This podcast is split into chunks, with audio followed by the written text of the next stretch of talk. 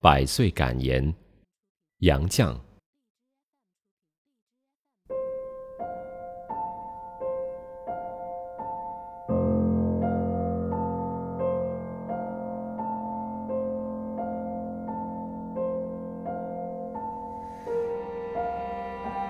我们曾如此渴望命运的波澜，到最后才发现。人生最曼妙的风景，竟是内心的淡定和从容。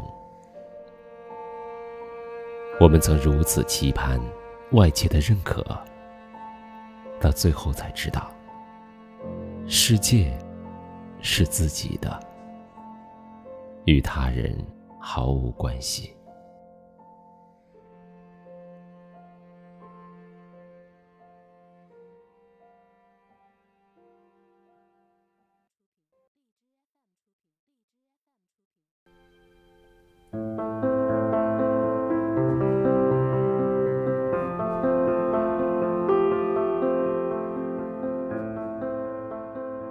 我今年一百岁，已经走到了人生的边缘。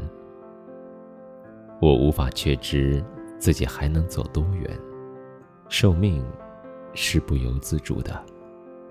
但我很清楚，我快回家了。我得洗净这一百年沾染的污秽回家。我没有登泰山而小天下之感。只在自己的小天地里过平静的生活。细想至此，我心静如水。我该平和的迎接每一天，准备回家。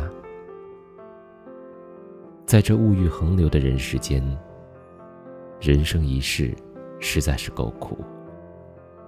你存心做一个与世无争的老实人吧，人们就利用你，欺侮你。你稍有才德品貌，人家就嫉妒你，排挤你；你大度退让，人家就侵犯你，损害你。你要不与人争，就得与世无求，同时还得维持实力，准备斗争。你要和别人和平共处，就得先和他们周旋，还得准备随时吃亏。少年贪玩，青年迷恋爱情，壮年汲汲于成名成家，暮年自安于自欺欺人。人寿几何？顽铁能炼成的精金能有多少？但不同程度的锻炼，必有不同程度的成绩；不同程度的纵欲放肆，必积下。不同程度的顽劣，上苍不会让所有幸福集中在某个人身上。得到爱情，未必拥有金钱；拥有金钱，未必得到快乐；得到快乐，未必拥有健康；拥有健康，未必一切都会如愿以偿。保持知足常乐的心态，才是淬炼心智、净化心灵的最佳途径。一切快乐的享受都属于精神。这种快乐，把忍受变成享受，是精神对于物质的胜利。这，便是人生哲学。一个人经过不同程度的锻炼，就获得不同程度的修养。不同程度的效益，好比香料，捣得愈碎，磨得愈细，香得愈浓烈。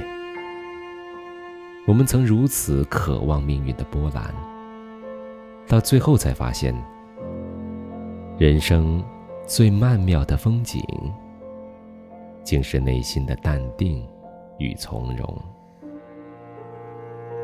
我们曾如此期盼外界的认可，到最后才知道，世界是自己的，与他人毫无关系。